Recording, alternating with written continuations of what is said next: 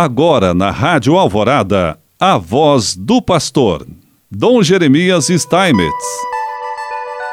Prezado irmão, prezada irmã, mais uma vez nós aqui estamos e queremos te saudar com alegria nesse mês de março em que nos detivemos a refletir sobre a campanha da fraternidade de 2023, tratando sobre a fraternidade e a fome e o lema Dai-lhes vós mesmos de comer, de Mateus, capítulo 14, versículo 16.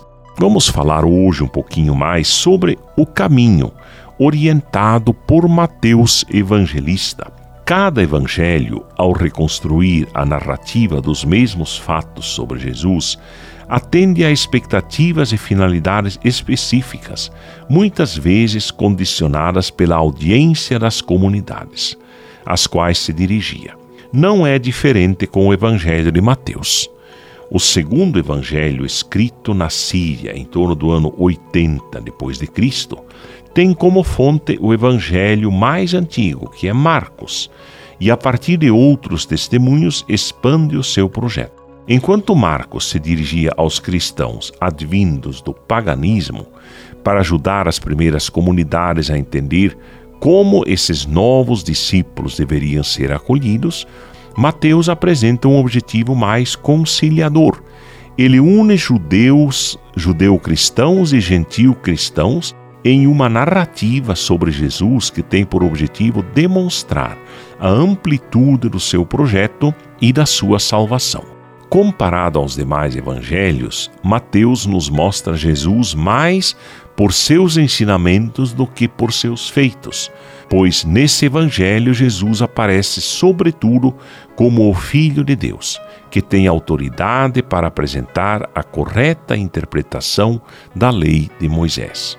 Os textos que narram o milagre dos pães, portanto, de Evangelho a Evangelho, dão ênfase sobre aspectos distintos da vida e do ensinamento de Jesus, ainda que tratem do mesmo fato orientados nesta campanha da fraternidade de 23 por um trecho do Evangelho de Mateus, seguimos o mesmo caminho que o evangelista traça.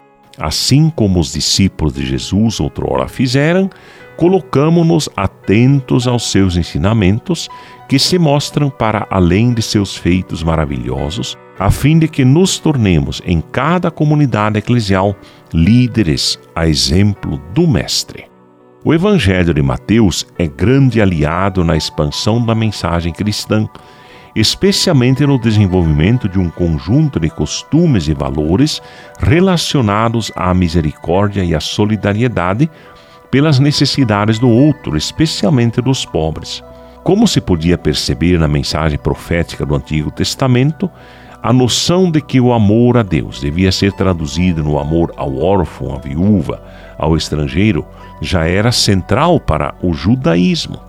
A missão dos primeiros cristãos será responsável pela inserção da mesma noção no mundo pagão.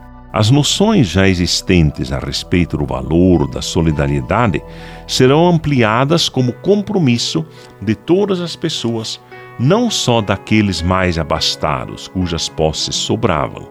A misericórdia e o amor cristãos impelem, portanto, a partilha do muito e também a partilha do pouco que se tem. Não são responsabilidades de poucos ricos, mas compromisso de todos. Nesse contexto, Mateus insere duas narrativas sobre a alimentação de uma multidão. Mateus 14, de 13 a 21 e Mateus 15, 32 a 39. A escolha para orientar o caminho dessa campanha é pela primeira narrativa, sobre a qual recuperamos alguns detalhes importantes. A moldura do texto é de angústia. Antes do episódio, Jesus ouve as notícias a respeito da morte de João Batista.